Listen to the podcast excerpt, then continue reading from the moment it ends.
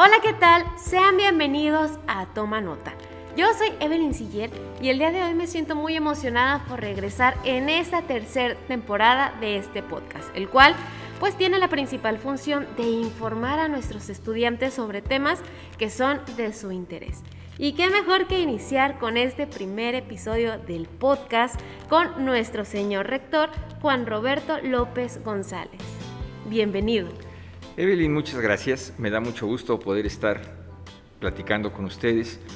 Y, ¿qué puedo decir? Me siento muy orgulloso de que me hayan invitado la Junta de Gobierno a participar en el proyecto universitario de Ulsa Laguna.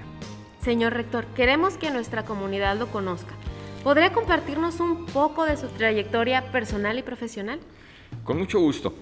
Aunque hablar de mi trayectoria personal y profesional solo por edad se llevaría siglos. Entonces necesito eh, ser muy breve. Eh, soy nacido en la Ciudad de México, pero mi familia habitaba en ese momento en Michoacán, somos de origen michoacano y potosino, y eh, nací accidentalmente en esa ciudad y me da mucho orgullo también haber nacido ahí. Es una ciudad hermosa y es la capital de nuestro país, pero mi origen es michoacano. Vivía en la ciudad de Uruapan.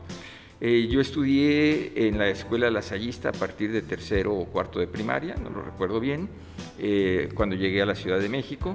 Y posteriormente, como todo estudiante, terminé mis eh, estudios básicos entré con los hermanos de las escuelas cristianas, que todo el mundo nos conoce como las lasallistas, sin embargo el primero es el nombre oficial, y ahí pude hacer mis estudios de maestro, que me llena de orgullo, soy orgullosamente normalista.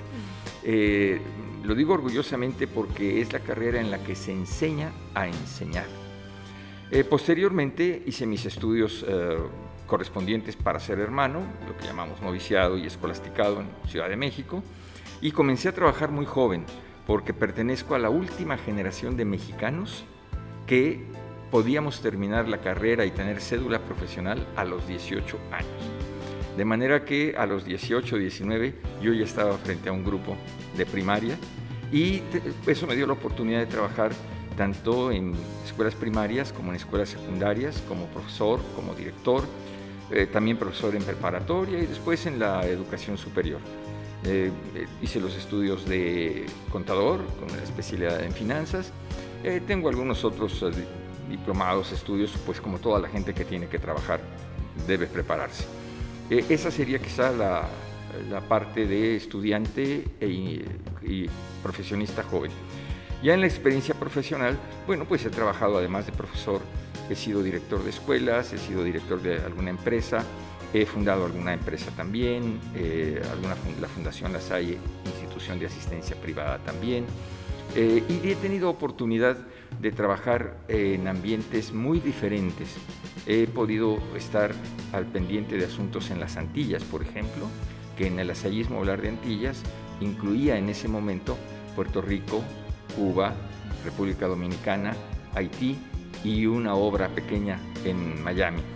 Eh, esta diversidad de trabajos me ha permitido, creo, ver el mundo pues con mucha mayor amplitud, comprender que los seres humanos no somos iguales en ningún lado, que somos culturas distintas y que todos tenemos la obligación de adaptarnos unos a los otros. Solo así podremos vivir en paz. Así es. Y también nos gustaría saber cómo se ha sentido desde que llegó a la comarca lagunera? ¿Cómo fue ese recibimiento? Pues me he sentido realmente muy bien acogido. Eh, es gente eh, cariñosa, me ha parecido. Precisamente el haber trabajado en tantos ambientes y en algunos tan difíciles como es Haití, pueden leer la prensa de la semana pasada y ver que sigue siendo un ambiente de violencia absoluta. Cuando de allá llega uno a la laguna, se siente en otro planeta. Esto es eh, acogedor, la gente es cariñosa, la gente está mostrando continuamente su disposición para colaborar en un proyecto común, no personal, y eso le da a cualquier rector que llegue y a cualquier otra persona que llegue, pues una muy buena impresión y mucho ánimo. Le dice a uno, con estas gentes sí puedes salir adelante. Perfecto, pues bienvenido. A nosotros también nos da mucho gusto recibirlo y sobre todo pues también preguntarle cómo, cómo se ha sentido con el clima. Bueno, el clima para mí no es tampoco ninguna razón de sufrimiento. Eh, precisamente, haber estado en tantos lugares en contacto con tantos lugares, húmedos, secos, calurosos, fríos, eh, en fin, eh, me hace vivir adecuadamente los climas de cada lugar. Nunca voy a decir que no lo siento. Sí, me muero de calor en algunos, me muero de frío en otros, pero no me agobia, es la expresión que siempre uso. Vengo ahora de trabajar algunos años en Ciudad Victoria. Ciudad Victoria tiene, estuve siguiéndola desde que me dieron la magnífica noticia de que venía yo a trabajar aquí. Empecé a seguir el clima y vi que la laguna Gómez Palacio tiene uno o dos graditos arriba de Victoria normalmente. Sin embargo, sin denostar para nada a mi queridísima Victoria, eh, no se me, no me vayan a escuchar por allá, eh, quiero decir que allá el, clima es menos caliente un poquito, sí, pero es húmedo. Entonces se sufre un poco más, por decirlo de alguna manera. Eh, aquí el clima seco me recuerda mucho el de muchos años que viví en León, Guanajuato, en la zona del Bajío. Es también caluroso y seco y se lleva con un poquito de mayor comodidad. Pero en realidad nunca me agobia el clima. Perfecto. Voy a retomar lo que nos comentó hace un momento de sus años de experiencia y sus años de estudio. De estudio. Hablando desde su experiencia, nos gustaría también que nos compartiera cuáles serían las principales funciones que debe tener una universidad. Bueno, están las tres básicas reconocidas, que es la académica, el conocimiento, la difusión de la cultura. En fin, ya sobre esas tres ya no, ya no eh, tendría yo que eh, avanzar más, todo el mundo las conoce. Eh, yo creo que agregadas a ellas, que son las tradicionales, las que se reconocen en donde quiera, la universidad tiene que ser un actor importante en su sociedad desde que el estudiante está en ella, no cuando ya es un egresado, sino por eso hablo de la universidad. Debe ser muy crítica, debe ser una institución que esté muy al pendiente del desarrollo de su sociedad para que pueda precisamente comprenderla primero y después crear soluciones a sus problemas y crear formas de mantener sus valores. Yo creo que son cosas distintas. Eh, se nos dan cosas buenas y cosas malas en cualquier sociedad. Las malas hay que combatirlas de inmediato y con eficacia y eficiencia. Y las buenas hay que cuidarlas mucho para que no desaparezcan. Quizá la sociedad viviría mejor si hubiera cuidado siempre los valores, porque se nos irían sumando. En cambio se van perdiendo unos, se agregan otros, qué bueno, pero no tenemos un crecimiento en valores como sí lo tenemos en las eh, actividades o actuaciones no tan positivas. Esas parece que sí se suman. Y debemos tener mucho cuidado en que la universidad mantenga esa actitud crítica que le permita ver la realidad y actuar en consecuencia. Yo creo que la universidad también, además de difusora de la cultura, que es una de, las básicas, eh, debe ser una institución que eh, no solo difunda la cultura, sino que haga que el estudiante que pertenece a ella, toda la comunidad, no solo estudiantes, que pertenecemos a ella, nos eh, sumemos, hagamos de la cultura parte de nuestra vida y que casi como el alimento no podamos vivir sin ella. Y esta no es una tarea fácil. Hoy en día estamos muy preocupados con razón de solucionar el problema económico, con razón. Todos tenemos que preocuparnos de solucionar problemas económicos. Pero eso siempre lo ha existido. Si no le damos un espacio específico a la cultura, nos vamos a ir alejando de ella. Y una sociedad que no es culta en todos los aspectos que esta palabra implica, es una, ciudad, una sociedad que no puede convivir adecuadamente.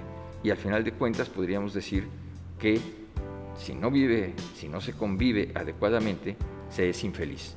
Y no creemos que la universidad deba colaborar a la infelicidad de la sociedad. Al revés. Esa sería otra de las acciones que la universidad debe cuidar mucho. Hacer hombres y mujeres de bien, hacer no, emplee mal la palabra, porque cada persona se hace a sí misma.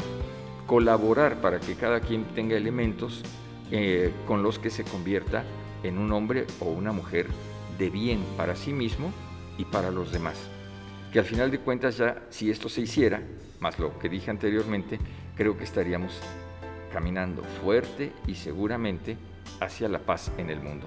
Es un ideal que no se va a alcanzar nunca, pero que no podemos por ello dejar de trabajar todos los días. Así es. Hablando ahora de, de los estudiantes, de igual manera nos gustaría que nos compartiera cuáles serían, desde su punto de vista, estas cualidades que debería o tiene un estudiante lasallista. Bueno, también aquí no hablaré de las tradicionales, que debe aplicarse, que debe sacar buenas calificaciones, en fin, de eso ya no hablaré.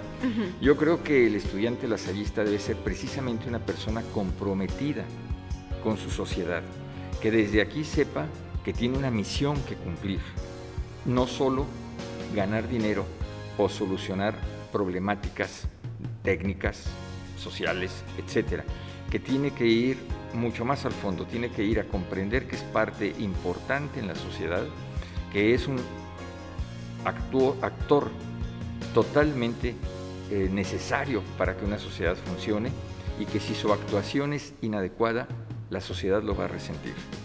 Eso lo tiene que llevar también a lo que aquí llamamos en la Salle la fraternidad. Tiene que ser gente que se sepa corresponsable del funcionamiento de toda la sociedad con la que vive, empezando por la micro, que es la familia, pero luego de lo que siga creciendo concéntricamente. Eh, si no se siente corresponsable, simplemente será un egoísta que estará causándoles problemas a todos. Y si se siente corresponsable, va a ser un actor muy efectivo en buscar las soluciones que requiere la sociedad. Entonces yo creo que la fraternidad es un asunto muy claro en cualquier universidad, aunque no se le dé un nombre específico, pero en la Salle sobre todo porque le damos ese nombre específico. Es una comunidad fraterna. Y si se es fraterno, siempre se está buscando cómo servir, que tiene, yo diría, me gusta verlo en dos vías. Cuando yo sirvo a los demás, estoy solucionando problemas comunes, pero además estoy creando en los demás una, eh, una ansia de ser recíproco, esta persona es tan servicial conmigo que estoy buscando a ver cómo le ayudo a que resuelva sus problemas. Y eso, aunque también parece un sueño imposible, eh, creo que es alcanzable. Y quizá sea mucho más alcanzable que otros de los sueños que tenemos. Creo que tenemos que caminar mucho en la cortesía, porque eso nos va a hacer vivir mejor, nos va a dar mucha tranquilidad, nos va a permitir recoger frutos en la gente con la que tratamos. Nos van a ver a gusto, no van a decir, ay, ya llegó, sino van a decir, qué bueno que ya llegó alguien con quien nos sentimos cómodos.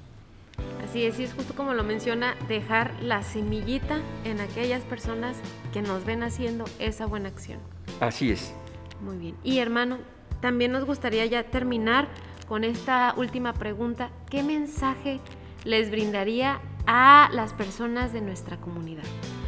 Pues yo les diría que nos apliquemos todos a conservar, como decía hace un momento, todas las cualidades que veo que son muchísimas en esta sociedad de la laguna, que no las perdamos de vista, pero que también nos esmeremos mucho en superar las eh, situaciones que no son tan cómodas, en que participemos mucho en el desarrollo de la sociedad, que no tengamos miedo, que seamos gente con ganas de vivir, que no vengamos desde el primer minuto en que nos levantamos hasta el último en que nos acostamos de malas, sino que seamos la gente que está ansiosa porque amanezca, porque tiene que hacer, porque se sabe útil, porque se siente bien recibida en la sociedad y eso le permite llegar al final del día y decir, fui feliz, este día fui feliz. Yo creo que es algo que debemos buscar todos, pero no de una manera egoísta, sino yo soy feliz porque los demás son felices y eso nos dará muy buenos resultados. Yo quisiera decirle a mi comunidad universitaria, hagamos lo posible por lograr esto afuera, pero empecemos por hacerlo aquí adentro. Que aquí adentro de veras nos veamos con gusto. Vine a la universidad porque es mi espacio de paraíso, donde estoy con todas las dificultades que se presenten comúnmente en cualquier institución y en cualquier sociedad, a pesar de ellas, son mucho más los puntos favorables y eso me hace sentirme contento en la Salle Laguna. Señor rector, muchísimas, muchísimas gracias por el tiempo que el día de hoy nos estuvo brindando, por todos estos consejos y también por habernos compartido un poco sobre su trayectoria. Evelyn, muchas gracias y gracias también a todas las personas que lo escuchan. Esperemos que no sea la única ocasión. Estoy a la orden. Muchas gracias. Bueno, y es así entonces como llegamos al final de este programa. Recuerda, saca tu cuaderno y toma nota.